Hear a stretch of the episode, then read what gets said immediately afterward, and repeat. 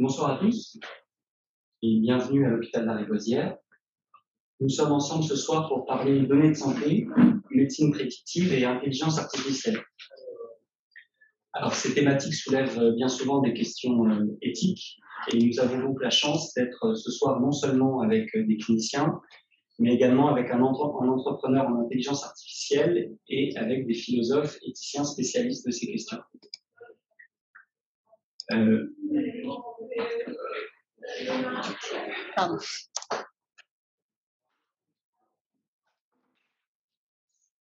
il s'agit de la deuxième séance euh, d'un séminaire qu'on a organisé avec euh, Fabrice Vallée ici présent et avant de parler de tous les intervenants qui sont, ici, je voulais rappeler un petit peu le contexte général et puis résumer ce qu'on a pu discuter à la séance du mois dernier.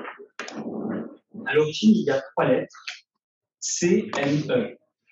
CME pour consultation médicale endormie. Grossièrement, la consultation médicale endormie, c'est euh, l'utilisation de données de, santé, qui sont de toute façon enregistrés pour permettre l'anesthésie et permettre la chirurgie à des fins prédictives. Et plus spécifiquement, on essaye de prédire des maladies cardiovasculaires et des maladies neurodégénératives, neurocognitives. Donc, on a deux types de CME qu'on essaie de développer à l'hôpital de la CME cerveau et la CME cardio. Aujourd'hui, on, parlera particulièrement de la CME cerveau pour une raison assez simple, c'est que finalement, le, traitement, les thérapeutiques qui sont euh, utilisées dans les maladies cardiovasculaires sont assez codifiées et sont assez reconnues en termes d'efficacité de, de, traitement. Tout ce qui concerne les maladies neurodégénératives, et en particulier, on aura peut-être l'occasion d'aborder cette maladie, mais les maladies d'Alzheimer, toutes les maladies euh, mentales, c'est un petit peu plus euh, difficile de les diagnostiquer, de les traiter. On ne sait pas encore très bien quand il faut agir et comment il faut agir. Euh, voilà pour cette, euh, cette, Qu'est-ce qu'on fait eh ben, En pratique, c'est assez simple. Tous les jours, euh, on, va, estimer, par an, il y a des millions d'anesthésies qui sont réalisées en France. Et c'est autant de patients qui passent entre les mains, des équipes périopératoires et qui pourraient être diagnostiqués, en tout cas, il pourrait y avoir des vulnérabilités détectées, aussi bien au niveau cardiaque qu'au niveau neurologique. Et donc, on pourrait probablement améliorer le parcours de soins de ces millions de patients qui sont endormis euh, chaque année. Donc sur le côté CME cerveau, euh, c'est déjà, euh, le quotidien des blocs opératoires. On, colle des gommettes, quatre gommettes électriques pour détecter de l'électroencéphalogramme. Et on utilise cet électroencéphalogramme pour monitorer la profondeur de l'anesthésie générale. Grossièrement, quand les ondes sont lentes, c'est que le patient est endormi et donc on dit au chirurgien, bah, vous pouvez y aller, le patient dort, vous pouvez insister. La CME cerveau, elle n'utilise pas tant la fréquence de l'activité électrique, mais plutôt la puissance, les watts. Imaginez le cerveau comme, on peut faire un rapprochement avec une ampoule électrique qui perdrait son rayonnement au fur et à mesure du vieillissement cérébral. Et en collant euh, quelques gommettes sur le front, on pourrait avoir une estimation de la puissance cérébrale.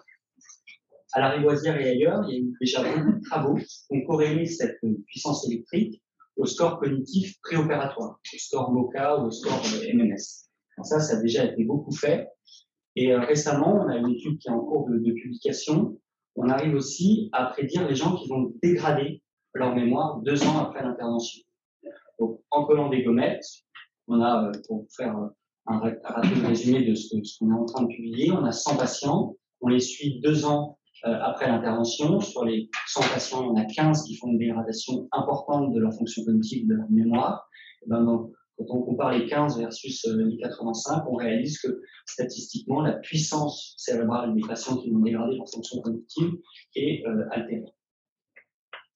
Donc, on peut imaginer dans un futur plus ou moins proche qu'après avoir euh, changé la prothèse, changé le genou d'un patient ou changé sa hanche, avant de lui dire au revoir, on, pourrait dire attention monsieur, ça s'est bien passé, vous pouvez être sur pied maintenant, vous avez une prothèse, tout ça, tout ça va bien mais euh, vous avez 80% de chances de développer des troubles cognitifs dans deux ans avec ce qu'on a Alors tout de suite, ça, ça fait très peur et ça nous a, euh, dans l'équipe, beaucoup interpellés et euh, ça nous a obligés à réfléchir un petit peu avant de avoir cette prétention de prédire les gens qui vont, qui vont dégrader ou non. Et puis surtout, ça nous fait réfléchir sur est-ce que prédire, on peut avoir un levier, est-ce qu'on peut, c'est seulement de la prédiction ou est-ce qu'on peut faire aussi de la, prévention? C'est ce sur quoi qu'on veut travailler. Voilà pour le cadre général de cette CME euh, cerveau. À la séance dernière, donc le mois dernier, nous avons eu la chance d'avoir quatre intervenants. Fabrice Vallée, donc à l'initiative de cette CME, qui nous a euh, expliqué et vulgarisé avec brio, comme à son habitude, ces, concepts de consultation médicale endormie. Nous avons eu la chance d'avoir Pauline Elie avec nous, qui est maintenant, avait fait deux ans qu'elle est notre conseillère éthique euh, sur ces sujets-là. Elle a pu exposer au terme de, ce, de ce diaporama, enfin de, la séance qu'on a, menée, les enjeux éthiques, philosophiques et de santé que soulevaient les problèmes de, enfin, soulevait la consultation médicale endormie. Et nous avons également un doctorant en sociologie et un sociologue de la santé, donc Yann Faure et Nicolas Leigh Wagner, qui nous ont euh, fait une véritable analyse historique et sociologique du métier d'anesthésiste. Par anesthésiste, j'entends euh, les médecins anesthésistes réanimateurs, mais également beaucoup les infirmiers anesthésistes, puisque nous sommes un binôme qui travaillons au quotidien ensemble et qui œuvrons à faire cette consultation médicale endormie à la riboisière et nous faire peut-être euh, bientôt euh, plus loin. Et euh, donc nous avons eu la chance d'avoir cette analyse. Pourquoi? Parce que finalement, avec la, détection, la prédiction et potentiellement la prévention en termes de maladies neurodégénératives et de maladies cardiovasculaires, c'est toute la place de l'anesthésiste qui est redéfinie dans la, dans la santé publique, puisqu'il pourrait être un véritable médecin généraliste de ces problématiques et en détectant des vulnérabilités au quotidien, pourrait changer les parcours de soins. Donc, il peut y avoir une véritable révolution, si j'ose le terme, sur, ces sujets-là. Voilà pour le contexte, voilà ce qu'on a fait le, mois dernier. Et aujourd'hui, on va donc parler de, l'éthique de la médecine prédictive avec euh, euh, l'intelligence artificielle qui va se rajouter à ces données qui sont accumulées et qui sont euh, optimisées pour prédire, prédire au mieux.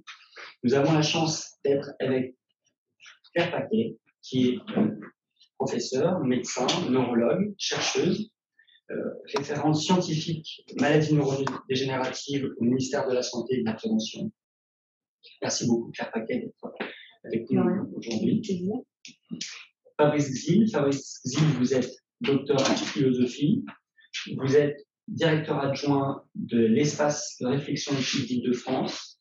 Et vous êtes également euh, impliqué au Conseil euh, consultatif national d'éthique. Merci beaucoup d'être présent aujourd'hui.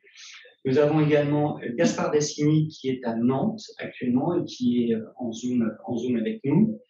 Euh, Gaspard, vous êtes euh, chercheur, radio, vous êtes médecin radiologue et chercheur, et vous êtes cofondateur de la start-up Incepto Médical, Incepto pardon, qui s'intéresse à, la détection à partir de l'imagerie euh, de maladies comme le cancer, comme euh, maladie euh, AVC, comme plusieurs types de maladies à partir de l'intelligence artificielle. Merci beaucoup d'être présent également ce soir. Et Paul Louvel-Bulu, vous êtes docteur en philosophie politique. Vous êtes responsable du pôle recherche, vous, au Conseil, à l'espace éthique de l'Éthique de France. Et vous êtes également rédacteur en chef de la revue française d'éthique appliquée.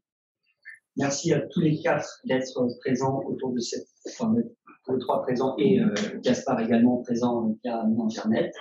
Je vais donc maintenant vous laisser la parole. Je vous propose, pour, comment ça va se passer, une première heure euh, d'exposé, de, de, de, discussion euh, assez personnelle. Donc, je vais laisser d'abord la parole à, Claire Paquet pour euh, avoir un exposé sur les maladies neurodégénératives, pourquoi comment ça marche, qu'est-ce qu'il faut faire, les, les, marqueurs possibles et, les perspectives de, recherche sur ces sujets-là. Je laisserai ensuite la parole à Fabrice Zil, puis Gaspard Bassini et Paul Nouvel-Dubuc. Merci beaucoup. Je vous souhaite une bonne séance à tous. Je laisse la parole à Claire Paquet. C'est ça, je vais parler une dizaine de minutes. En fait, je, pensais qu'il était important d'introduire la notion de maladie neurodégénérative parce que c'est très fréquent. Tout le monde pense savoir ce que c'est, mais in fine, il y a eu beaucoup d'avancées et peu de gens euh, ont suivi toutes ces avancées, ce qui est bien normal. Hein. Moi, je suis plus du tout à jour de certaines des disciplines. Donc, les maladies neurodégénératives, ça correspond à une physiopathologie très particulière. C'est pas que la maladie d'Alzheimer. Et en fait, c'est dans le système nerveux central et parfois le système nerveux autonome, des protéines anormales qui se déposent de façon en quantité anormale et qui ont une conformation anormale. Donc en fait, ça donne des images comme ça quand on observe les cerveaux. Ça, c'est ce qu'on voit dans les maladies d'Alzheimer, c'est ce qu'on appelle l'amyloïde, dont vous avez peut-être entendu parler ou vous allez en entendre parler. Donc là, les petits points bleus, ce sont les neurones, et en fait, la bêta se dépose entre les neurones. Donc ça fait des plaques. Bon là, c'est marqué en marron une histochimie, mais pas dans la pas dans la vraie vie évidemment, et ça se dépose aussi dans les vaisseaux, ce qui est une source de de, saignement. Ici, ça, ce sont des vaisseaux. C'est une source de saignement spontané, mais ça peut aussi être une source de saignement quand on élimine l'amyloïde par certains traitements. Ça, c'est ce qu'on voit dans la maladie d'Alzheimer de nouveau, c'est la protéine Tau, c'est ce qu'avait dessiné Alois Alzheimer il y a 100 ans avec euh, une image en flamme de bougie. Et ça, c'est un neurone, donc la protéine Tau est dans les neurones. Donc ça, c'est les deux protéines qu'on voit dans la maladie d'Alzheimer. Mais les protéines anormales existent dans d'autres maladies. Ici, ce qu'on voit, c'est dans la maladie de Parkinson ou maladie à corps de Lévy. Ça, c'est dans la paralysie supranucléaire progressive. Ça, c'est dans la dégénérescence cortico-basale. Peu importe, il y a maladie de Charcot, il y en a d'autres. Tout, tout ça pour dire que ça peut se déposer entre les neurones, dans les neurones et dans les cellules blanches du cerveau, les cellules gliales. Donc une maladie neurodégénérative, c'est pas je perds la tête et on ne sait pas pourquoi, pas du tout, c'est une physiopathologie très précise en dessous. Donc en fait, vous avez sûrement entendu parler du prion de la vache folle, qui est une maladie neurodégénérative. Eh bien, toutes les protéines comme ça fonctionnent selon le mode prion. Une protéine normale entre en contact d'une protéine anormale, la protéine normale devient anormale. Et c'est comme ça que ça se diffuse dans le cerveau. Donc en fait, vous voyez, la protéine normale est ici, elle entre en contact, elle devient anormale pour des raisons, pour l'instant en tout cas, qu'on comprend mal. Il y a des raisons génétiques dans de très rares cas. Il y a sûrement des raisons environnementales qu'on ne connaît pas pour l'instant, en tout cas pas tous. Par exemple, dans la maladie de Parkinson, on sait qu'il y a les pesticides hein, qui peuvent être responsables. Les protéines deviennent anormales, elles entrent en contact les unes avec les autres, elles vont s'agglomérer, elles vont constituer des fibres qui, qui vont constituer ces choses-là, ces dépôts-là. Et donc, de protéines normales, elles vont se transformer en anormales. Comme tous les neurones sont en contact les uns avec les autres en fonction de réseaux régionaux, eh bien, ça va diffuser dans certaines régions du cerveau. Et puis, au bout de 20-30 ans d'évolution, ce sera tout le cerveau qui sera atteint, pour, pour faire simple. Mais au début de la maladie ou au stade modéré de la maladie, on peut distinguer les différentes formes de maladie assez grossièrement, hein, cliniquement, euh, en fonction des symptômes. Et en fait, en fonction du type de maladie, on aura une topographie régionale atteinte, c'est-à-dire que par exemple dans les dégénérescences phototemporales, c'est plutôt le lobe frontal, dans la maladie de Parkinson, au début en tout cas, c'est plutôt la substance noire. Alors, le cerveau n'est pas un organe très simple, c'est-à-dire qu'on a finalement très peu de corrélation entre les symptômes que l'on constate et la maladie. C'est-à-dire que des troubles de la mémoire, il y a plein de causes possibles aux troubles de la mémoire, neurodégénératifs et non neurodégénératifs. Et dans le neurodégénératif, il y a plein de causes possibles. Les troubles moteurs, c'est pareil. Donc en fait, on n'a pas cette certitude diagnostique qu'on peut avoir dans la fracture. Je prends l'exemple le plus simple, ou dans le diabète parce qu'on a un dosage sanguin. Donc cliniquement, c'est compliqué. Une IRM ne nous donne pas le diagnostic, contrairement à ce qu'on peut lire, entendre. L'IRM nous dit comment est le cerveau, il ne nous dit pas ce qui se dépose dedans et comment il fonctionne. Donc l'IRM, c'est pour éliminer la tumeur, l'AVC, l'abcès, euh, euh, d'autres lésions. Elle est indispensable, en tout cas, c'est pas ce qui nous donne le diagnostic. Ce qui nous donne le diagnostic, c'est de pouvoir identifier du vivant du patient ces protéines qui se déposent et euh, dans l'état actuel des connaissances, qu'on est capable d'identifier du vivant du patient dans liquide cérébrospinal et en TEP, euh, scan TEP-IRM, c'est le peptide amyloïde et la protéine Tau. C'est-à-dire que ces protéines-là, TDP43, alpha-synucléine, peu importe leur nom, ne sont pour l'instant pas validés techniquement dans les liquides biologiques et encore moins en TEP. Donc, ce qui est bien validé, c'est les biomarqueurs de la ponction lombaire. Et en fait, là, j'ai pris l'exemple de la maladie d'Alzheimer parce que, un, je pense que c'est ce diagnostic-là hein, qui, en fait, pose problème dans la consultation endormie. C'est pas le Parkinson ou euh, la maladie de Charcot qui sont tout aussi euh, difficiles en termes d'appréhension thérapeutique, mais qui posent moins de questions philosophiques. Hein. Euh, les, les, patients se posent moins de questions quand ils ont, enfin, en tout cas, hésitent moins à consulter quand ils ont un déficit moteur, quand ils ont un déficit cognitif. Les médecins traitants envoient plus facilement un déficit moteur progressif qu'un déficit cognitif, alors que clairement, la maladie de Charcot n'a pas le même pronostic que la maladie d'Alzheimer, par exemple.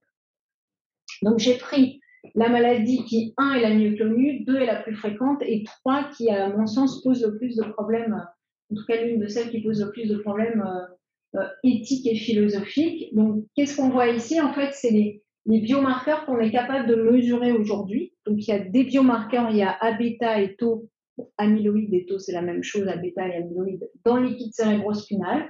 Maintenant, c'est en train d'arriver dans le sang. Ça, ça va être une autre question euh, éthique, hein, puisqu'on est capable maintenant de doser l'amyloïde et la taux dans le sang euh, assez facilement. Et on peut le faire euh, en, en longitudinal sur de grandes cohortes. Donc ça, ce sont les biomarqueurs. Et ça, c'est l'état cognitif du patient qui va du patient euh, qui n'est pas encore un patient puisqu'il est cognitivement normal, puis au mild cognitive impairment, qui est le stade cognitif d'atteinte euh, légère, jusqu'à ce qu'on appelait antérieurement la démence. C'est un terme qu'on utilise plus ou de moins en moins. On parle d'altération cognitive majeure. Donc, en fait, les protéines que je vous ai montrées, c'est un processus très, très, très lent. Vous voyez bien, pour qu'une protéine normale devienne anormale et s'étende dans ces milliards de connexions, ça prend des années. Ça prend 15 ans, 10 ans, 20 ans, on ne sait pas trop, mais ça prend des années. Alors ça, on le sait depuis très longtemps grâce à la neuropathologie où parfois on observait des cerveaux de gens qui étaient parfaitement normaux et en fait ils avaient plein de lésions Alzheimer. Donc cette hypothèse-là a été suggérée il y a plus de 30 ans par les neuropathologistes. Et aujourd'hui, avec les biomarqueurs, il y a de grandes cohortes de patients qui se plaignent ou pas d'ailleurs, de personnes qui se plaignent ou pas de leur mémoire, qui n'ont pas de maladie neurodégénérative avérée, et ces gens-là, on les suit. Donc il y a des cohortes en France, il y a des cohortes aux États-Unis, il y a des cohortes dans le nord de l'Europe. Et ces personnes-là, on leur a fait, avec leur accord évidemment, des biomarqueurs. Et qu'est-ce qu'on voit dans ces cohortes? Eh bien, on voit que le premier marqueur à monter, c'est l'amyloïde. D'accord? C'est la bêta. Alors ça, c'est quelque chose qu'on connaît un peu dans la maladie d'Alzheimer, puisque toutes les formes familiales, ce sont des gènes qui concernent l'amyloïde, et que dans, globalement, dans tous les modèles fondamentaux, quand on met de l'amyloïde, par exemple sur des cultures cellulaires ou sur des souris, on arrive à engendrer une accumulation de taux, l'inverse n'étant pas toujours vrai.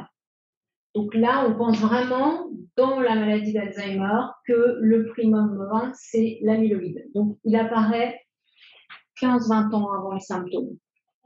Ensuite, c'est la protéine tau qui suit chronologiquement. Donc ça, c'est des tests amyloïdes et taux qui sont pas encore, euh, qui sont validés pour l'amyloïde mais non remboursés en France pour l'instant et le taux n'est pas encore validé, mais c'est validé dans, dans le LCR. Ensuite, c'est une modification morphologique à l'IRM avec potentiellement euh, une, diminution de volume. Et ensuite, c'est l'atteinte cognitive et la perte d'autonomie.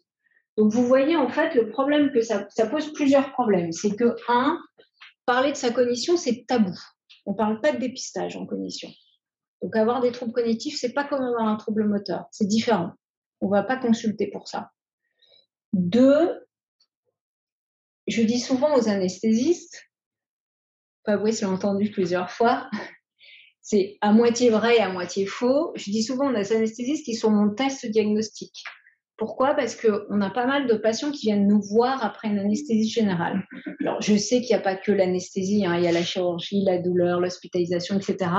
Mais en tout cas, ça peut être un facteur déclenchant ou aggravant ou révélateur des troubles cognitifs. Donc, effectivement, la question de l'anesthésie, ça fait longtemps qu'on se la pose. On a déjà fait plusieurs euh, papier là-dessus euh, après de la chirurgie froide.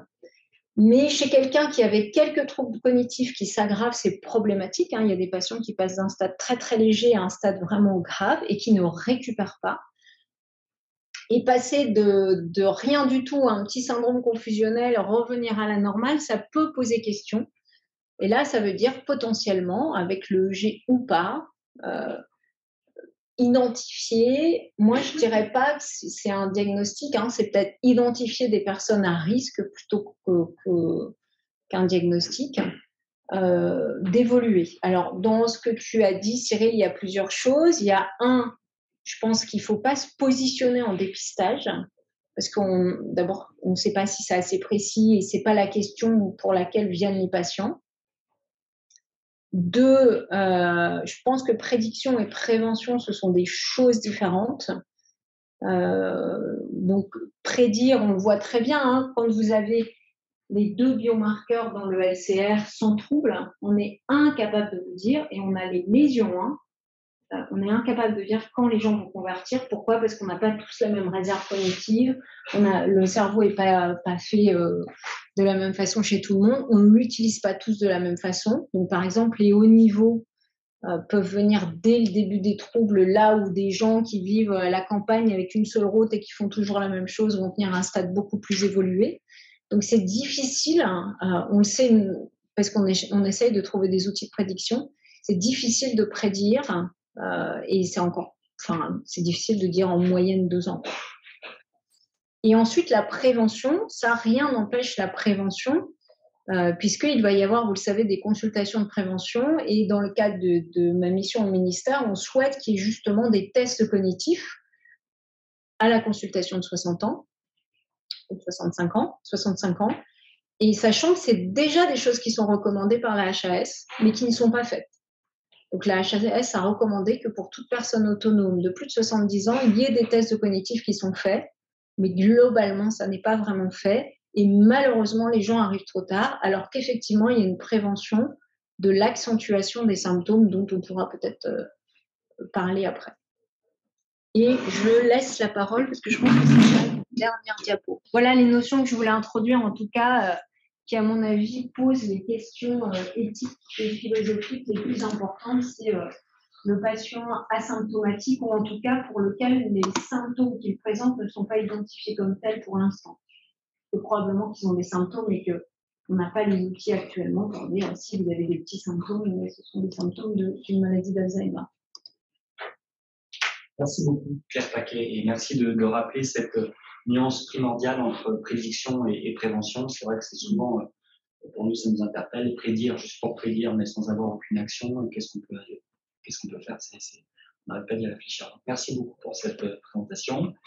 Je vais laisser la parole à Fabrice Zim et vous avez euh, voilà, 15 minutes. Merci beaucoup, euh, Cyril Fabrice Vallée, de votre invitation.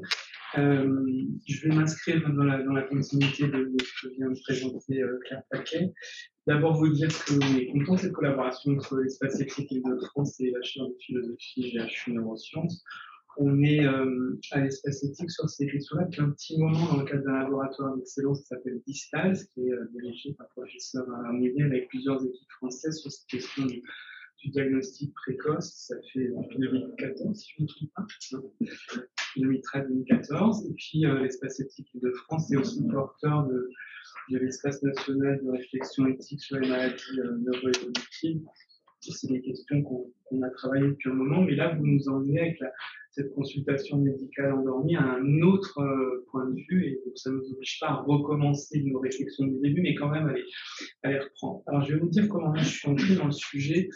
Euh, j'ai fait ma thèse de doctorat de philo sur Alzheimer euh, avec Anne Fagolargeau qui insistait pour que l'éthique se déconnecte pas du savoir et notamment d'une réflexion épistémologique. Et donc, je vais pas faire directement de l'éthique, ce qui est des choses que j'ai besoin de comprendre avant. Et donc, j'ai, je vous propose quelques distinctions qui sont des distinctions très très classiques.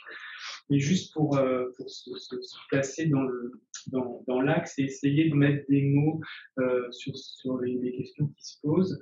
Euh, c'est comme ça qu'on procède à l'espace de France en travaillant à côté des soignants, puis aussi à côté des, chercheurs. Donc, ça, ça, me tient à cœur de le faire comme ça. La première, la première série de distinctions que je voudrais poser, c'est sur le paysage, sur le paysage Alzheimer. Je vais recentrer. Hein, des maladies neurodégénératives en général à, à, l'Alzheimer en particulier, pour dire, euh, Pierre Fouquet me, corrigera si je dis des âneries, mais pour dire qu'en gros, si on essaie de, décrire les 20 dernières années, il y a des possibilités diagnostiques qui se sont énormément accrues, des possibilités thérapeutiques qui ont stagné. On n'a pas euh, les traitements qu'on attendait. Euh, Nicolas Sarkozy, quand il a lancé le premier plan, on disait il faut, on aura un traitement à la fin du plan, un diagnostic on n'a pas la, thérapeutique qu'on attendait pour Alzheimer. On a plus progressé du côté du diagnostic de la, thérapeutique. Là où on a progressé, je trouve que c'est en matière de prévention, avec euh, notamment des travaux qui ont été publiés dans l'Ancêtre Neurologie qui montrent que 40% des formes de démence aujourd'hui, seraient euh, dues à euh, une dizaine, une douzaine de, facteurs de risque modifiables, donc il y a des possibilités d'action on a euh, d'une part euh, euh, une, baisse de, la prévalence dont on a l'impression, c'est-à-dire que quand vous avez 85 ans aujourd'hui, vous avez moins de risques, et voire beaucoup moins de risques de faire une maladie d'Alzheimer ou une démence que dans les années 80 ou 90. Je trouve qu'on dit très peu ça, mais il y a dans les statistiques britanniques que j'avais vues, il y a 40 000 malades d'Alzheimer, en tout cas personnes avec une démence en moins au début des années 2020 que ce qu'on attendrait compte tenu de la proportion des démences dans la population 30 ans avant. Euh, si on avait guéri 40 000 personnes avec une démence avec un médicament, on serait tous en train de, célébrer une grande victoire sur la maladie. Donc là, c'est une amélioration globale de l'état de santé probablement de la population, probablement d'autres facteurs, l'attention à l'hypertension artérielle, l'attention à la santé mentale, le travail des femmes, sans doute beaucoup de facteurs, mais on a euh, quand même une amélioration très nette du côté d'une prévention primaire globale en faveur de, la santé. Et la troisième nouveauté que je vois, moi, c'est que euh, il y a d'une part la prévention secondaire, avec notamment une, étude qui s'appelle Finger et qui vient de Finlande au départ, qui a été mondialement euh, connue, qui, qui, est déployée dans beaucoup de pays, notamment en France actuellement, qui consiste à prendre des personnes avec un risque euh, accru de développer une démence euh, à, court terme euh, et avec euh, qui combine cognition, nutrition, activité physique et qui réduit l'entrée en, en, établissement de quelques mois. Donc on a paradoxalement des possibilités diagnostiques accrues des possibilités thérapeutiques selon les standards qu'on attendait, qui n'ont pas véritablement progressé, mais des, une série de choses qui commencent à grignoter à la fois du côté des préventions primaires et secondaires, et avec le sentiment que les nouvelles thérapeutiques, ce sera euh, prescrire préventivement des thérapeutiques, en tout cas des stades très très très débutants, et on a actuellement discuté depuis la semaine dernière ce, cette nouvelle thérapeutique dont on, attend euh, un certain nombre de choses. Mais ce décrochage quand même entre les possibilités diagnostiques et thérapeutiques me semble le premier point. Le deuxième point, c'est ce que disait Claire Paquet en finissant. Euh, je pense qu'il faut être très très précis sur les termes. Et détecter, dépister, c'est pas la même chose. On a, ça fait 20 ans, un peu plus de 20 ans même en France, qu'on essaye de détecter un peu plus précocement troubles cognitifs, notamment euh, en essayant de mobiliser les médecins généralistes, en ayant des consultations mémoire sur l'ensemble du territoire. Euh, ça, c'est détecter précocement quand il y a des microsignes qui alertent, essayer de, le repérer plus tôt. Dépister, moi, j'aurais quand même rappelé les, critères que l'OMS avait publiés en 1970 pour, quand est-ce qu'un un, dépistage rigoureusement est pertinent. Il y a trois grandes séries de critères. Un, il faut que la maladie soit une maladie constitue une menace grave pour la santé publique, on est bon avec et qui soit décelable pendant une phase de latence ou au début de la phase clinique. On voit que là, on entre à peu près là-dedans. Deuxièmement, il faut que l'examen de dépistage soit efficace. Alors, HAS avait rappelé euh, Ensuite, efficace, ça veut dire simple, fiable, reproductif, qui baisse la mortalité et qui baisse l'incidence. Euh, que, que l'examen de dépistage soit acceptable par la population et que son coût ne soit pas disproportionné. Là aussi, on a l'impression qu'on est à peu près, à peu près bon. Là où on n'est pas bon, c'est sur le troisième critère pour mener une campagne de dépistage, euh, comme vous le faites pour le cancer du col, le cancer du côlon, c'est qu'il faut qu'on ait un traitement d'efficacité démontré qui puisse être administré avec la preuve que l'intervention précoce est meilleure que le résultat si vous intervenez plus tardivement. Et un accord des scientifiques et où, je dirais, un accord des scientifiques sur les investigations diagnostiques à, poursuivre. Et après, on ajoute, il faut évidemment une information des personnes sur les aspects positifs et négatifs de ce dépistage, un consentement, j'imagine que vous en avez parlé la, semaine dernière.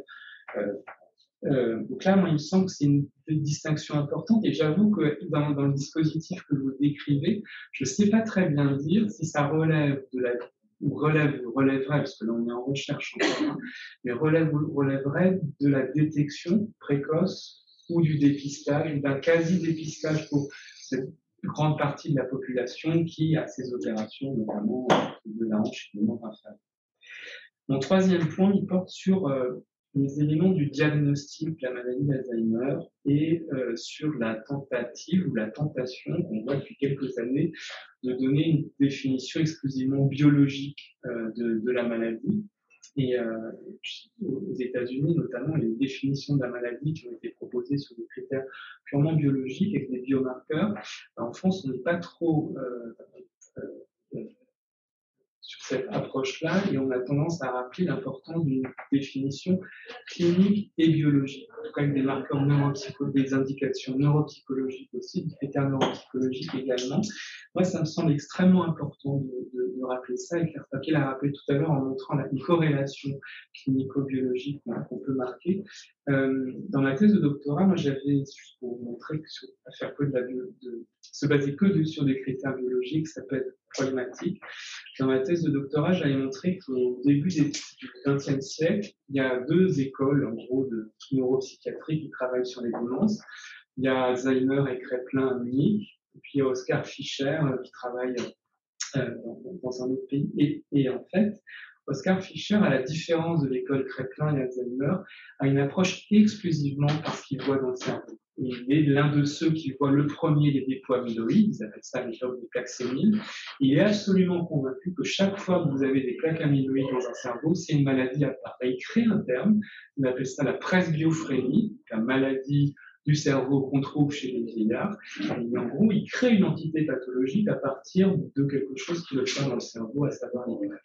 C'est assez euh, problématique parce qu'en fait, il commet une série de fautes méthodologiques assez euh, manifeste, alors que l'école de Kreplin et d'Alzheimer a une approche qui essaie tant en permanence de lier les deux. Et je pense que cette articulation des deux, elle est importante l'histoire récente de la ducanumab que je ne vais pas rappeler ici, mais en gros, la, la a mis sur le marché, autorisé la mise sur le marché l'an dernier d'un médicament euh, avec une procédure accélérée parce qu'on considérait que les biomarqueurs étaient fiables, semble aussi devoir nous, rappeler qu'il faut être très prudent avec cette définition par des biomarqueurs. Ma quatrième distinction, elle porte sur les différents types de maladies. Quand on fait de la prédiction, c'est vraiment des, rappels très simples, hein, mais on voit très bien que, par exemple, l'Alzheimer, c'est pas comme la maladie de Huntington. On parle des maladies neurodégénératives ou neuroévolutives. Euh, on a une, prédictibilité de ce, qui peut arriver avec une maladie autosomique dominante. Dans les formes sporadiques de la maladie d'Alzheimer, on se bien que le, que le, le risque, ce qu'on va pouvoir prédire ou prévoir, n'est pas du même euh, de la même façon, il y a une autre difficulté surajoutée, me semble-t-il, avec Alzheimer, c'est que euh, on a parfois un peu me semble-t-il, sursimplifier les réalités auxquelles on avait affaire, notamment quand on dit, par exemple, que la maladie Alzheimer est responsable de 70% des démences. On voyait souvent encore cette image d'un chapeau et des démences, où les démences seraient majoritairement causées surtout chez les sujets âgés par la maladie d'Alzheimer. Je pense euh, que euh, qu'on a englobé sous la réalité d'Alzheimer, c'est bien souvent plus un syndrome qu'une maladie, notamment chez les sujets très âgés avec des, syndromes euh, démentiels. L'étiologie euh, derrière est parfois difficile à, aller précisément chercher. On a souvent une combinaison de facteurs dégénératifs et souvent aussi vasculaires souvent liés à d'autres facteurs qui créent euh, un, un, syndrome, un syndrome déficitaire. Euh, c'est juste pour rappeler un tout petit peu la, complexité de ce parle et je fais vraiment que l'esquisser très rapidement. Je voudrais finir par deux points. Le, premier, c'est sur deux évidences et questionner deux évidences. La première, c'est il vaut mieux prévenir que guérir. Et la, première, et la seconde, c'est il vaut mieux savoir que ne pas savoir. Il vaut mieux prévenir que guérir a l'air totalement incontestable comme affirmation, puisqu'on se dit que si on peut éviter l'apparition d'une maladie, c'est mieux que surviennent de lutter. Donc, ça, milite pour une action vraiment la plus précoce possible. Euh, je suis pas sûr que ce, cette chose qui relève du bon sens puisse pas être toujours questionnée et que euh, prévenir soit toujours euh, supérieur à guérir et qu'il n'y ait pas dans l'effet de, de, prévention et dans cette approche anticipatrice que ce soit toujours mieux. Je pense qu'il faudrait peut-être questionner ce mieux, euh, notamment du fait de, euh, bah, tous les effets que, la, démonstration d'un risque d'une pathologie à survenir peut entraîner. La deuxième assertion que je, pense qu'il faut qu'on peut-être qu'on questionne, c'est il vaut mieux savoir que ne pas savoir.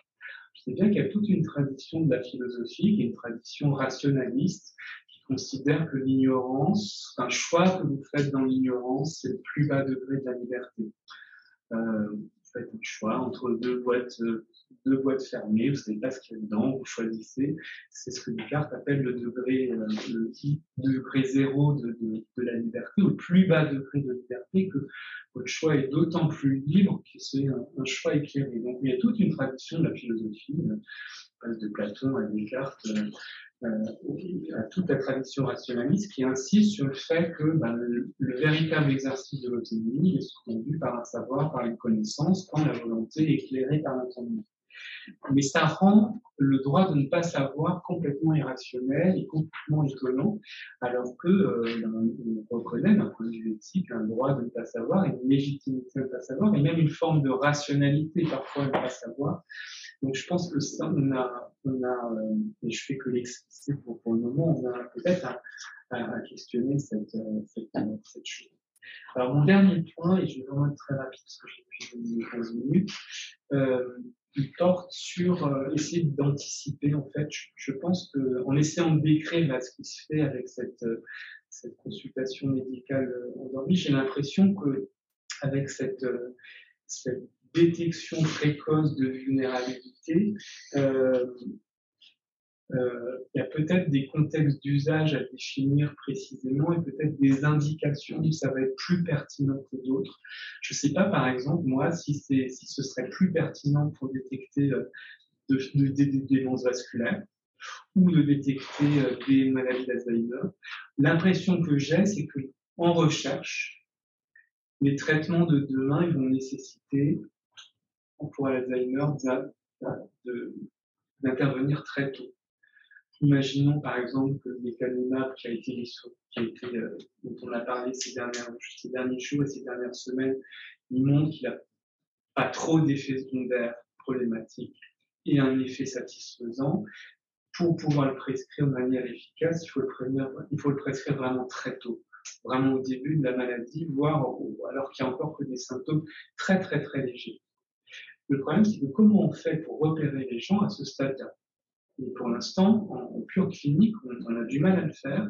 Peut-être que cette consultation à 65 ans permettrait, peut-être qu'une mobilisation des médecins généralistes le permettrait, mais je trouve que cette, cette, on a là une infrastructure clinique à bâtir pour, dans l'optique d'un traitement de cette nature-là qu'il faudrait pouvoir prescrire. Peut-être, moi, c'est peut-être ça le, la, fenêtre d'utilisation et de pertinence qui me semble là euh, tel que, compte tenu de la complexité que j'ai essayé d'écrire trop rapidement, peut-être que c'est là une piste intéressante, c'est-à-dire que comment on va, euh, avec des médicaments qui ont une efficacité que prescrits extrêmement tôt, voire à un stade euh, certains appellent prodromal, enfin vraiment aussi symptomatique, mais qui sont durs à repérer euh, autrement, est-ce que euh, l'indication, ce serait pas voilà, d'avoir que cette recherche, et ce qui est en tout cas est dégagé à l'occasion de ces consultations médicales endormies,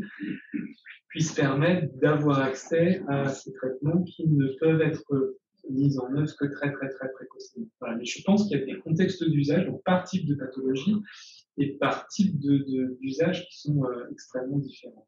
Dans d'autres contextes, ça me semblerait peut-être beaucoup plus problématique.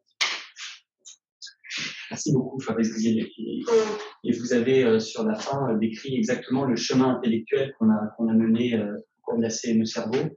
On a été finalement un peu frustrés parce que les patients qu'on endormait, qu'on détectait, on, se disait entre nous, bah, il n'y a qu'à leur faire une chaîne cognitive et puis on va euh, savoir comme ça. Il n'y a pas besoin d'essayer de, de, développer des biomarqueurs. Et ce qui nous attire, ce qui nous pousse à essayer de continuer, c'est précisément ceux qui n'ont pas encore de score cognitif altéré et qui, par l'électroencéphalogramme, si tant est que cet examen soit le, bon pour le mais euh, soit plus précoce que la dégradation euh, cognitive. Donc, en ce sens, ce serait plus précis, euh, que le dépistage automatique à euh, 60-65 ans de, score cognitif, puisqu'on espère hein, avoir un démarqueur plus précoce que la, que cognitive. beaucoup de choses à, dire sur ce que vous avez, vous avez. Merci de nous enrichir aussi sur, de faire bien intellectuellement sur tout ce que vous avez rappelé et tout ce que vous avez. J'apprends beaucoup de choses, donc je suis très content de, de, Merci beaucoup. Euh, je fais le lien avec euh, Gaspard Dassini. Je vais, je vais, vous laisser prendre la parole, Gaspard. Euh, tout ça, c'est euh, quand on utilise de l'électroencéphalogramme, pour l'instant, on comprend tout ce qu'on fait. Là, je vous ai parlé des watts, de la puissance cérébrale, cette puissance cérébrale qui est corrélée non seulement au score cognitif avant, et puis aussi au score cognitif deux ans après l'intervention. Mais la réalité, elle est mêlée à, à, à l'avènement de, l'intelligence artificielle et du machine learning, donc de, que des modèles insérés à l'ordinateur soient capables, en fonction de toutes les données qu'on leur donne, de dégager des pronostics et de dégager des prédictions, alors même que nous, on ne comprend pas toujours ce qui, se trame. Donc, on risque d'avoir des drapeaux verts, drapeaux orange, drapeaux rouges, ou des risques de développer des troubles cognitifs à deux ans, sans qu'on ait euh, trop la main en plus sur, euh, sur ce qui se passe à l'intérieur de, de la machine. Donc, on a voulu inviter, et merci beaucoup d'être présent aujourd'hui, Gaspard Bassini, un, entrepreneur en intelligence artificielle qui est médecin également, médecin radiologue, pour nous parler des champs d'application de cette intelligence artificielle en 2022 et donc euh, pour réfléchir à comment elle pourrait euh, être utilisée au sein de la, de la CNE. Je vous donne la parole, Gaspard. Merci euh, beaucoup. Merci beaucoup pour votre invitation. Est-ce que vous m'entendez bien? Ouais, ça va? Ok, super. Je vois Paul Lou qui me, qui me met un pouce. Euh, déjà, un grand merci. Je suis très heureux, très, heureux d'être parmi vous ce soir euh, virtuellement. J'aurais aimé être là réellement, mais euh, je suis un empêchement, je m'en excuse. Mais, mais, mais, au moins, je suis là. et, je suis très heureux à chaque fois de pouvoir participer à, cette, à, ces réflexions. J'ai eu la chance de pouvoir participer sur l'invitation euh, de euh, Paul Louvain-Dubuc à l'espace éthique d'Île-de-France euh, déjà à, deux reprises.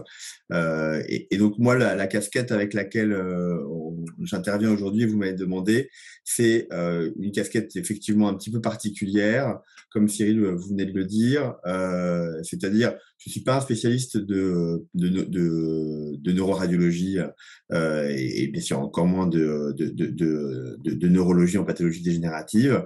Euh, et, par contre, je travaille beaucoup sur ces algorithmes d'intelligence artificielle en tant que radiologue et que euh, euh, animateur d'une jeune startup française qui produit et distribue des algorithmes d'IA dans les mains des cliniciens depuis maintenant quatre ans. Et donc, c'est à ce titre-là que j'ai essayé de, prendre ce sujet que vous m'avez proposé sur la médecine prédictive et voir qu'est-ce que on, on, avait sur du signal faible et, et, peut-être du signal un peu plus fort parfois euh, en ce moment en clinique euh, sur, sur ces sujets et voir comment ça résonnait par rapport à, ce qui vient d'être dit. Je vais partager mon écran peut-être pour, euh, hop, pour mettre un petit peu de, de visuel là-dedans. Vous allez me dire si vous voyez bien mon écran. Hop. C'est bon, vous voyez mon écran? Oui. Parfait, merci et je vais regarder de ne pas dépasser un, un bon quart d'heure. Euh, alors, euh, non, ça va? C'est bon, c'est bon. Ouais. parce que je ne vous vois plus à ce moment-là, donc. Euh, euh, voilà, donc mes, mes, mes liens d'intérêt, ils, ils, sont évidents euh, euh, puisque je suis dans cette, euh, j'ai fondé et je suis un des fondateurs de cette de cette compagnie. Et, et, et ce qu'on fait dans cette dans cette compagnie, c'est qu'on a un laboratoire de recherche et développement avec à peu près une vingtaine de mathématiciens. Et donc, on, produit un certain nombre d'algorithmes euh, basés sur, euh, sur du deep learning. Je me suis posé euh, deux questions. vous êtes allé dans des définitions très précises et c'est très bien. Donc, il y a même certaines de mes questions qui, qui pourront bouger un petit peu ou qu'on pourra débattre. mais je me suis posé la question simple de ce que c'était que la médecine prédictive. Et, et, et après, en face, ce, que fait les algorithmes, ce qu'on appelle les algorithmes d'intelligence artificielle en, en, ce moment, ce que c'est une définition qui a pas mal bougé. Et en essayant de croiser les deux, comment ça vient éclairer euh, l'impact de ces technologies dans, euh, dans, ces, euh, dans, ces nouvelles modalités de, prédiction et, les questions éthiques et philosophiques qui, en découlent. la médecine prédictive, si on va sur, différentes, sur, sur, différents endroits, il y a une société française de médecine prédictive et personnalisée, une société américaine de médecine prédictive et personnalisée. Il s'agit toujours, et c'est effectivement très simple, en, premier lieu, d'essayer de prévoir éventuellement l'émergence euh, d'une maladie. Euh, et, on voit que euh, tout de suite, il y a une question qui est est-ce qu'on la prévoit à l'échelle populationnelle, à l'échelle individuelle? Et, ça va déjà commencer à, changer un petit peu, mais en tout cas, on veut, on veut prévoir l'émergence d'une maladie et pour ça, on se donne euh, de l'information euh, entrante pour euh, pour être pour prendre des terminologies plutôt en lien avec ces avec les mathématiques et la prédiction. Et les, les informations entrantes ben, ça a été beaucoup la génomique et la question de la médecine prédictive c'est c'est quand même cristallisé autour de la génomique et a été créé en 1993 ou 94 à l'époque où le, régulateur s'est intéressé fortement à ça parce qu'on était capable avec les, les poussées en, en génomique euh, de, de, prédire euh, l'arrivée de telle ou de telle maladie qui était d'ailleurs potentiellement effectivement intraitable. Euh, et, donc on s'est posé des questions. En fait, maintenant on peut mettre beaucoup de, choses en plus de la génomique pour, pour, pour venir créer des modèles prédictifs. Et donc je vous ai mis évidemment la biologie, l'anatomopathologie, la clinique dans le sens de ça va de l'examen clinique à l'anamnèse du patient en passant par la, la récolte d'informations de capteurs externes sur le patient 24 heures sur 24, tout ce qui peut venir collier de l'information clinique. Et enfin l'imagerie médicale et, tout ça nous, nous, nous, permet d'essayer de, prédire des, des, émergences pathologiques avec à la fois le, but euh, d'arriver à, avancer sur les trois grands sujets qui sont prévention, dépistage et traitement, euh, à chaque fois avec des, euh, des, des, manières de les, de les aborder légèrement différentes en fonction de la pathologie, en fonction bien sûr de, de, la manière dont on veut avancer dans chaque, dans chaque domaine. la question de l'identification des populations à risque est une, question de plus en plus posée, notamment à ceux qui travaillent sur l'intelligence artificielle parce que elle vient euh, potentiellement rendre pertinent des politiques de prévention dans des sous-populations sur lesquelles on aurait plus d'impact, là où à l'échelle populationnelle générale, ça, ça n'en aurait pas et on cherche par ces techniques-là à, créer des sous-groupes. Euh, évidemment, euh, un risque qui est aussi à mettre dans la pertinence des dépistages euh, qui permettent les détections précoces. Euh, on n'a pas parlé, parce que là j'ouvre au-delà de la pathologie euh, neurodégénérative sur, le, le, le, sur les capacités de, ces algorithmes à, prédire l'efficacité des traitements, mais c'est évidemment la troisième, la, troisième perspective qui est, qui très importante. En, face de ça, l'intelligence artificielle, euh, qu'on utilise euh, en, ce moment quotidiennement, euh, c'est une sous-catégorie et c'est une catégorie qui est particulièrement bien faite pour les prédictions. pourquoi? Parce que on a eu un cette notion d'intelligence artificielle date des années 50 et, le concept de mathématiques derrière ont, beaucoup varié, mais c'est quand même l'émergence de, la théorie des organisations, de la théorie des, communications de Shannon et, de la théorie computationnelle de Turing qui avait commencé à, mettre ça en, place dans ces années 50 très florissantes avec Wienert et, et, les théories cybernétiques. Et on a voulu essayer d'engrammer de, de, une, partie d'une capacité de, raisonnement humain. Et on, est passé d'un mode qu'on appelait symbolique, sont les systèmes experts qu'on a eu connus dans les années 80-90, où on connaissait toutes les règles et on essayait de, coder toutes les règles pour, euh, à, partir de règles finies, euh, prévoir des éléments. Euh, on est passé à un mode, en, tout cas, il y a un, mode qui, marche beaucoup mieux en ce moment et qui est dominant, qui s'appelle le mode subsymbolique, qui consiste à dire on va donner beaucoup d'exemples à des machines statistiques et ces machines statistiques vont elles-mêmes trouver les règles qui vont permettre de généraliser à partir de ces exemples. Et c'est donc le, machine learning. Et au sein de ce machine learning, l'exemple le plus puissant actuellement et qui est en train de d'emporter un petit peu dans sa vague euh, toute une partie de la recherche euh, de, la recherche sur ces sujets, c'est effectivement le deep learning, les, réseaux de neurones profonds.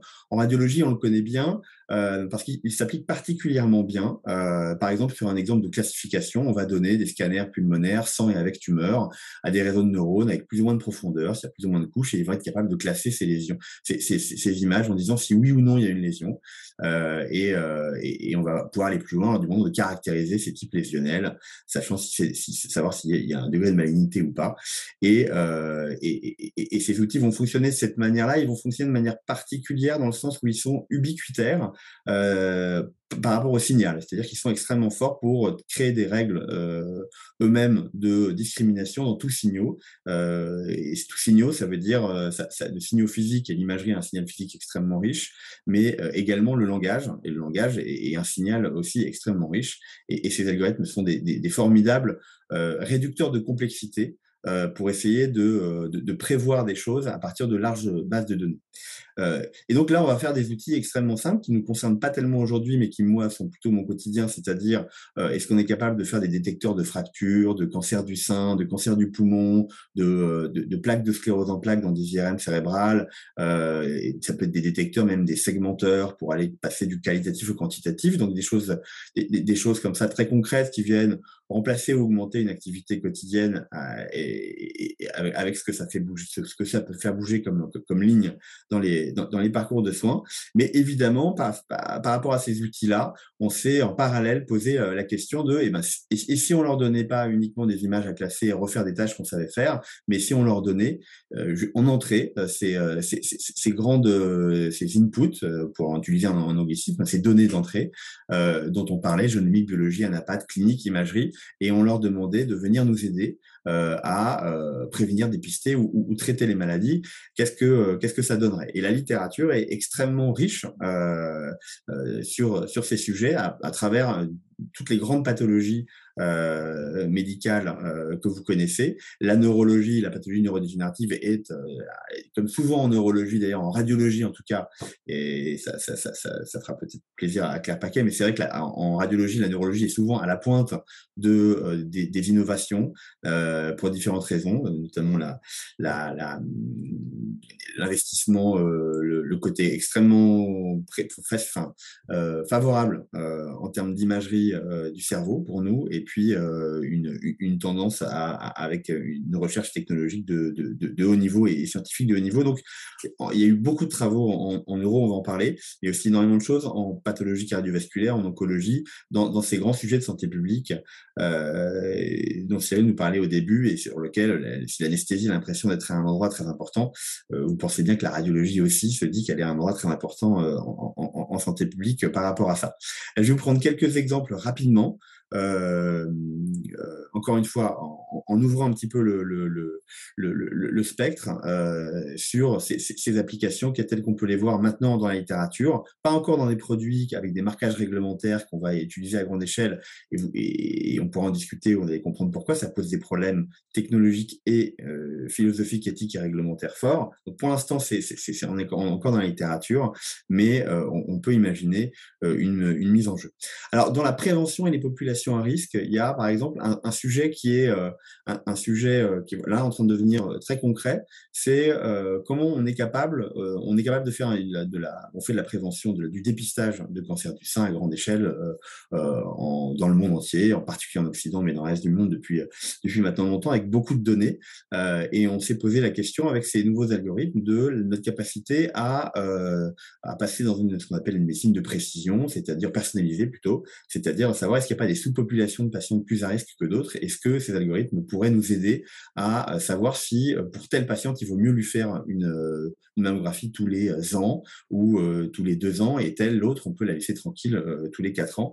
Et donc il y a des modèles qui émergent avec des mélanges de à la fois de, de scores cliniques avec des antécédents, des origines ethniques, l'âge, le sexe, le poids, etc. On va rentrer tout ça dans un score et l'imagerie. Est-ce qu'on sait qu'en fonction de la densité mammaire, donc la, présence de, de, glandes mammaires plus ou moins importantes, le risque cancérologique est, plus élevé. Et ça, c'est des papiers qui sont sortis récemment dans Radiologie, donc des, revues de, de rang A très sérieux, qui montrent que, eh bien, en fait, on arrive à surperformer tous les modèles de, prédiction de, euh, de risque de cancer en mélangeant euh, à la fois l'analyse automatique de l'image, en demandant à l'algorithme d'aller trouver lui-même les critères qui feraient que euh, cette patiente serait plus à risque et, et, de rentrer en, parallèle ces informations cliniques, des, ces scores agrégés de risque. ici, par exemple, le, tireur cusique, qui est un tireur cusique, qui, qui, un, qui, est un, score classique. Et là, vous voyez la courbe rouge, qui est la, cette forme hybride, deep learning plus score clinique, qui vient euh, qui, qui, vient surperformer tous les, toutes les prédictions et avec là une tentation d'implémentation euh, assez rapide. Autre exemple euh, qui s'applique à plein plein de domaines, euh, on s'est rendu compte que les patients étaient, euh, bah, beaucoup de patients étaient en fait dénutris avec une fonte musculaire importante, ça s'appelle la sarcopénie, et qu'en fait on, avait du mal à, quantifier. on peut les quantifier avec des, des, systèmes d'impédance métrie un peu complexes, mais on fait on fait pas toute la journée. Hein, ça fait partie des, des, choses qu'on qu'on fait pas, qu'on aurait sous la main. C'est comme trouver une balance à l'hôpital, quelquefois c'est dur. Et on s'est rendu compte que par contre on avait plein de scanners sous la main sur lesquels on pouvait et notamment par réseau de neurones profonds pour le faire de manière automatique, parce que les peindre à la main, c'est trop chronophage, et on était capable de segmenter ces, euh, euh, ces, masses musculaires. Et il y a énormément de littérature qui montre qu'on peut probablement prévenir un certain nombre de, de problématiques en dépistant euh, cette sarcopénie qui est liée à des réponses oncologiques beaucoup plus défavorables, à des risques chirurgicaux beaucoup plus défavorables, à un pronostic sur des infections à Covid euh, des, infections à SRAS-CoV-2 ou des, euh, ou des pathologies pulmonaires chroniques. Euh, en fait, tout un ensemble de choses. Et donc, on se demande si on va pas faire du dépistage opportuniste de sarcopénie sur tous les scanners qui passent, sans savoir exactement ce qu'on va en faire, pourquoi, dans quelle population. Ça, pose, ça pose des questions. Je trouve qu'ils font écho avec ce que vous disiez en, précédemment. on, peut faire beaucoup de choses. il faut bien savoir pourquoi et comment les faire. On, est, en train d'avoir maintenant des outils qui nous permettent d'extraire beaucoup de biomarqueurs en imagerie qu'on n'avait pas avant et sur lesquels euh, il, faut se pencher. Pour ce qui est, euh, ça c'était plutôt prévention, mais bien sûr vous voyez qu'il y a des liens avec le dépistage. Les, frontières sont pas limites, sont pas sont, pas aussi claires, mais c'était pour qu'on ait un petit peu cette cette progression à idées. Qu'est-ce qu'on voit en dépistage? Là, je, je, suis reparti, je regardais de, de, la littérature neuroscientifique pour quand même essayer d'apporter un petit peu de, de, de rester un petit peu dans, dans, dans le sujet. Euh, et, et, et j'ai lu cet article que je trouve très intéressant et, très bien écrit que je, euh, de, Aging Research Review euh, qui, reprend 12 ans de recherche en IRM cérébral sur tous les outils qu'on a voulu a voulu créer pour euh, avancer et essayer de prédire un certain nombre de choses dans dans la pathologie neurodégénérative ici la maladie d'Alzheimer.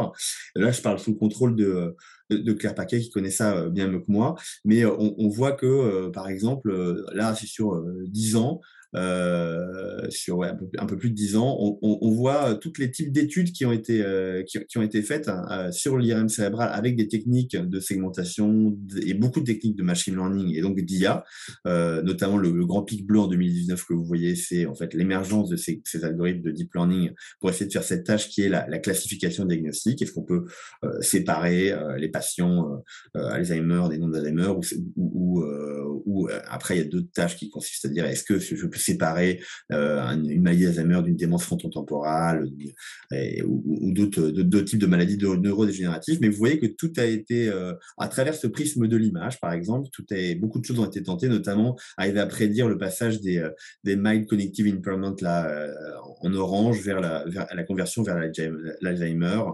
ou, euh, ou, la détection, euh, détection précoce. Donc beaucoup de travaux sans, sans, sans, forcément d'effet immédiat, mais qui ont c'est des outils qu'on est en train de mettre dans les, dans, les mains des cliniciens de plus en plus.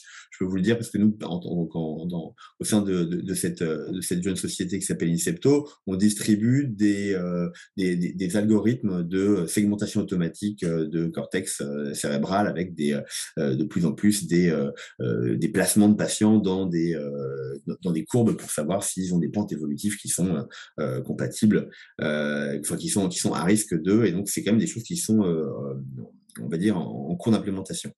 Et, si je fais un pas de côté par rapport à ma spécialité qui est l'imagerie, et j'essaie d'être un petit peu plus euh, euh, général par rapport à, notre propos, euh, il y a la même chose qui se passe. je vous disais, tout signal fonctionne et, le langage est un signal qui est extrêmement bien travaillé de manière troublante hein, par ces, algorithmes. Et, donc, il y a du travail qui est fait, par exemple,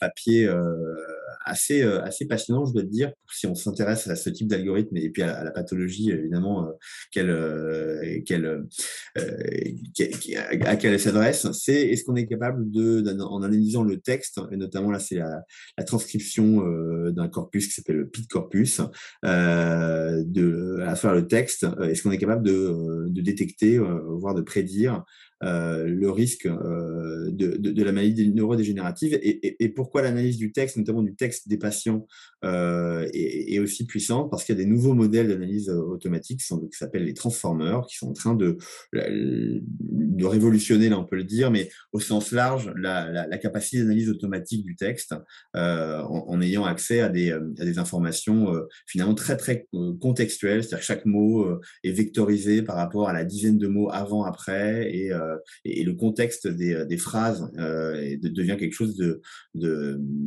beaucoup plus intelligible par ces types d'algorithmes qui vont pouvoir du coup aller euh, finement dans la, classification si on leur donne un output qui est, voilà, ce langage-là est, pathologique pour telle ou telle raison, celui-là ne l'est pas. Est-ce que tu peux trouver des, caractéristiques assez complexes, multidimensionnelles pour classer et utiliser le langage comme signal d'entrée? De manière peut-être plus pragmatique, mais très avec un, impact direct en prévention, on voit que euh, en ce moment, on est en train de euh, parler de cancer du poumon et de, de, de, de, commencer une réflexion très intense sur la détection automatique de cancer du poumon. Et, euh, et, et, là, eh bien, on a par exemple une, sous, une sous-catégorie de la population dans le cancer du poumon, c'est souvent des tabagiques, et donc ils ont souvent des calcifications coronaires. Et donc le score calcique est, est, une un score de risque sur lequel pendant longtemps on s'est dit mais est-ce qu'on le fait, on le fait pas? Parce que peut-être qu'on changera pas la, thérapeutique, les statines, euh, est-ce que ça change quelque chose? Et en fait, les niveaux de preuve augmentant, euh, on, est passé à euh, une tentative de généralisation de la détection du score calcique. Ça pose beaucoup de questions, mais on se dit est-ce que le score calcique c'est les dépôts des plaques sur les coronaires? Et, là les, mes collègues connaissent ça aussi euh, plus, plus, précisément encore que moi, on pourra en parler, mais c'est euh, ces questions de dépistage arrivent. Et pourquoi je vous en parle? Parce qu'on a des outils d'analyse automatique maintenant par algorithme de réseau de neurones sur les scanners qui vont nous permettre de donner systématiquement ce chiffre. Et ce qu'il faut le donner systématiquement, c'est exactement euh, les, problématiques qu'on se posait précédemment. Oui, s'il y a euh, un geste derrière, non, s'il y a essentiellement de, l'angoisse. mais là, souvent, dans la pathologie coronarienne, les choses avancent assez vite en termes de, euh, de niveau de preuve et de modification thérapeutique. Voilà. Un mot rapidement, vais pas trop dépasser, je regarde parce que je peux être un peu bavard, c'est bon, juste en deux minutes sur la thérapeutique. Euh, eh bien, vous avez euh, aussi tout un champ, euh, un champ qui va s'intéresser notamment à la prédiction de la progression du pronostic ou de la réponse thérapeutique. En radiologie, on a en fait développé un, champ entier qui est le pendant de la génomique ou de, ou de la protéomique, qui consiste à dire il y a beaucoup d'éléments dans l'image invisibles à l'œil, mais qui sont potentiellement visibles mathématiquement, euh, et notamment pathologie tumorale, c'est beaucoup en oncologie, sur la texture, sur les limites des tumeurs, sur leur hétérogénéité, qui sont probablement euh, corrélées à euh, la gravité de la tumeur, son évolution, la, présence d'une mutation dans cette tumeur. Et donc, il y a une littérature très abondante dans ce qu'on appelle la, la, la, la, radiomique, en particulier qui s'applique bien dans un, un, pan de l'oncologie qui est en train de, de, révolutionner aussi, là, pour le coup, la thérapeutique cancérologique est extrêmement impactée par euh, l'arrivée des, euh, immunothérapies, euh, avec la, nécessité de, phénotyper les patients avec ces outils et puis de, prévoir des réponses thérapeutiques, soit des thérapeutiques très toxiques, très chères, qui s'adressent à des petits groupes de population. Et, là, énormément de, de, recherches sur ces sujets-là, que ce soit la réponse au traitement, la classification ou le pronostic, la pathologie cancéreuse pulmonaire, encore une fois, comme c'est quand même le, premier tueur et, quelque chose sur lequel il y a beaucoup d'avancées thérapeutiques, a donné lieu à, énormément de choses. je cite un papier qui a fait date à ces principes où on dit on est capable de corréler euh, et, de, prédire une mutation, euh, une mutation dans la tumeur à travers des facteurs d'imagerie par ces algorithmes d'intelligence artificielle. Et euh, on est là, on est capable de, trouver non pas une seule mutation, la KIRAS, qui est une des, plus, des, plus classiques et qui entraîne un changement de, de stratégie thérapeutique, mais aussi les mutations euh, GFR, ERB2, TP53. et donc, euh, on, va pouvoir euh, prédire aussi la réponse au traitement à travers à, travers ces outils. Ça pose ça pose problème, bien sûr, et, notamment, et, c'est l'a dit en, introduction, ça pose plein, plein, plein, de, questions. Hein. On, euh, un papier qui, qui, date déjà maintenant un petit peu, je pense qu'il faudrait le faire euh, tous les ans, ce papier, par rapport à tout ce qui se passe, mais c'est les questions éthiques euh, qui se posent devant, notamment, si on prend juste le prisme de l'IA de en radiologie, et vous voyez qu'on peut en prendre plein d'autres, mais c'est les différentes questions qui vont se poser pour ce qui est, et on peut prendre ça d'un point de vue un peu technologique, hein, et quelles sont les éthiques, l'éthique des données, quelles sont les éthiques des algorithmes, quelles sont les, les, les éthiques et quelles sont les problématiques qui se posent en pratique clinique. Euh, par rapport à ce que je vous ai dit, moi, pour en, arriver à en manipuler, souvent j'essaie de simplifier, j'en vois deux euh, qui, sont, euh, qui sont importantes. et un qui est bien connu, mais, mais, qui, qui, est un sujet très important, notamment d'un point de vue éthique et d'un point de vue réglementaire aussi, euh, c'est l'effet boîte noire, c'est le fait qu'effectivement ces, ces algorithmes de deep learning vont choisir des caractéristiques dans l'image pour prendre leurs décisions. Euh, ils, vont, ils vont choisir des millions de caractéristiques. On ne peut pas savoir exactement quelle est, on peut pas embrasser nous euh, cognitivement la, la, la, complexité des caractéristiques que ces réseaux de neurones vont choisir, parce qu'ils ont une capacité à effectivement.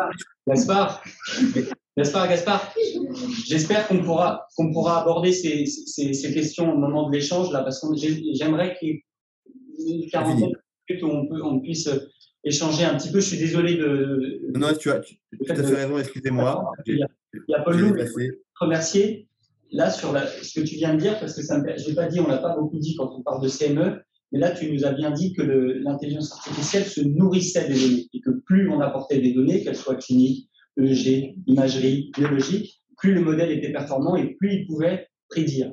Et nous, dans notre période périopératoire, nous sommes de véritables restaurants de, données pour l'intelligence artificielle. Vous le savez tous, quand euh, on va se faire opérer, on a une petite prise de sang de toute façon pour avoir la carte de groupe, donc euh, libre à nous d'aller chercher d'autres choses. On a un électroencéphalogramme, je vous en ai déjà beaucoup parlé quand on dort. Parfois, on a fait des ponctions lombaires pour faire dormir pour les chirurgies prothétiques, donc on a accès directement au euh, liquide céphalorachidien. On a des données cliniques et ne plus savoir qu'en faire avec toutes les consultations et du chirurgien et des infirmiers et des anesthésistes et de tout le monde qui s'occupe de, ces patients. Donc, pour nourrir un modèle d'intelligence artificielle, nous sommes, à mon avis, les soignants périopératoires de très bons, euh, très bons euh, donneurs.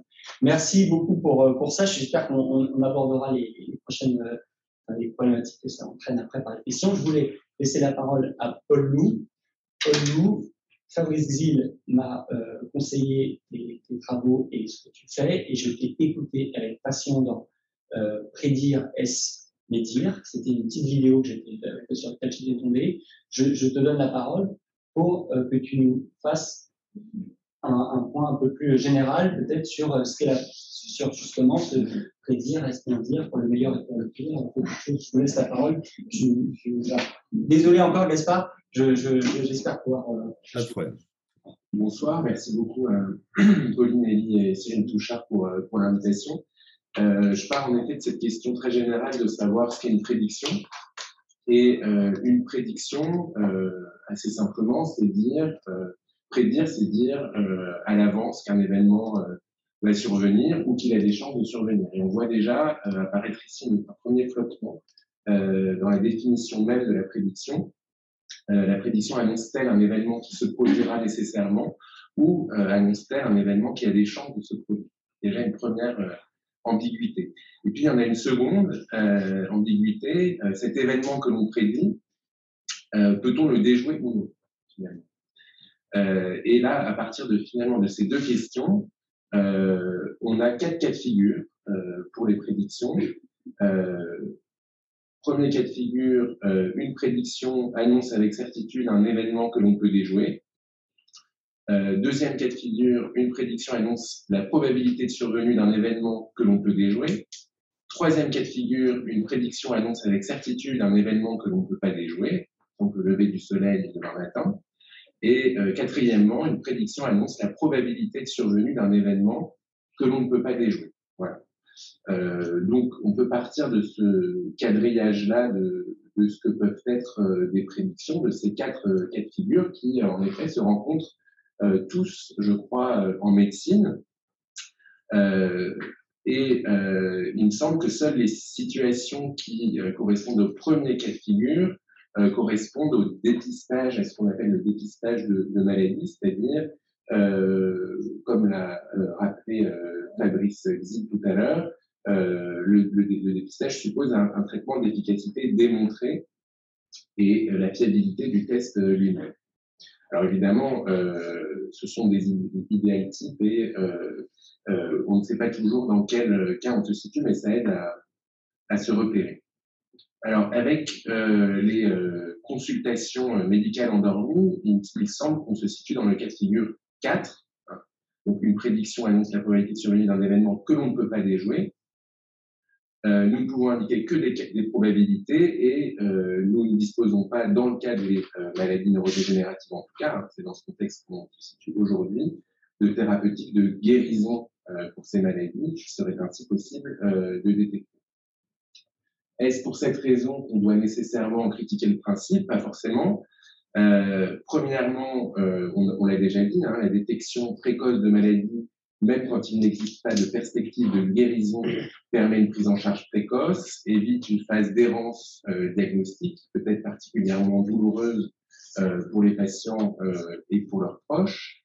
Et puis, il y a un autre argument en faveur de, ces, de cette prédiction-là, puisque nous nous situons dans le cas de figure 4, en l'état actuel des connaissances scientifiques et des thérapeutiques disponibles. Nous sommes dans une situation donc qui est peut-être provisoire, peut-être que dans 50 ans, euh, à supposer que nous ayons davantage de données enregistrées qui affinent euh, la précision euh, de ces prédictions, que nous ayons euh, donc des algorithmes plus performants et que euh, nous ayons des traitements qui puissent guérir ces maladies, nous serons peut-être dans 50 ans dans la situation 1. Il faudrait alors supposer que euh, la consultation médicale endormie peut prédire euh, des maladies neurodégénératives de façon fiable et que nous disposons donc de moyens de guérison.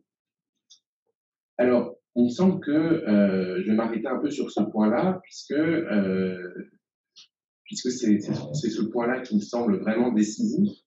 Cette possibilité que, alors j'ai dit 50 ans, mais j'aurais pu dire 20, j'aurais pu dire 100 ans, euh, nous nous trouvions dans la situation 1, pourrait justifier euh, de, euh, procéder à ces consultations. Et je pense que dans cet argument-là, à l'origine de cet argument-là, il y a un pari, le pari d'un dépassement de l'incertitude. Mais l'incertitude doit être prise ici en deux sens. D'abord, en son sens le plus évident, l'incertitude quant à l'avenir des patients, qui est l'incertitude dont on parle en général en médecine pour dire que toute décision médicale est prise dans un contexte d'incertitude et comme tout acte médical, la prédiction n'échappe pas à ce contexte d'incertitude. Nous ne savons pas quels seront les effets des prédictions que nous faisons sur les patients, notamment. Mais l'incertitude concerne aussi l'état des connaissances et des techniques. Autrement dit, l'incertitude ne porte pas seulement sur ce qui va se passer, mais sur notre capacité à savoir ce qui va se passer à l'avenir. Il y a une incertitude sur l'incertitude elle-même. Nous ne savons pas si nos incertitudes d'aujourd'hui seront un jour euh, dissipées. Alors, c'est ce pari du dépassement de l'incertitude qui me semble euh, intéressant. Il n'est pas question de nier qu'il y ait des incertitudes, mais dans ce pari-là, on considère que nos incertitudes sont provisoires, qu'elles sont dues à euh, une incomplétude de nos connaissances et de nos techniques, et que un jour, euh, par une meilleure compréhension du vivant, par des données supplémentaires, par euh, des algorithmes plus performants, nous parviendrons un jour à des prédictions certaines. Et en entendant Fabrice tout à l'heure, je me disais que c'était, peut-être que je me trompe, un peu le pari d'Oscar Fischer, euh, puisque euh, il a utilisé un prédicteur, donc euh, les plaques séniles, et il a pensé donc qu'avec ce prédicteur-là, il pourrait ainsi diagnostiquer l'ensemble des maladies d'Alzheimer, de l'ensemble des, cas de maladies d'Alzheimer. À ce pari d'un dépassement de l'incertitude, on pourrait préférer un autre pari, celui selon lequel il y aura toujours de l'incertitude, parce que l'incertitude ne vient pas seulement de nous, mais l'incertitude pourrait venir du réel lui-même, en l'occurrence de la réalité biologique du vivant. C'est le pari qu'on pourrait appeler le pari de l'incertitude ontologique. Alors j'ai dit ontologique au moment où quelqu'un a donc euh, c'était le mot le plus difficile. Le pari de l'incertitude ontologique, euh, c'est-à-dire euh, l'incertitude vient du réel lui-même, de la réalité du vivant, euh, et non pas de l'incomplétude de, nos savoirs. Peut-être que nous, ne sachions pas encore, mais que nous allons peut-être savoir.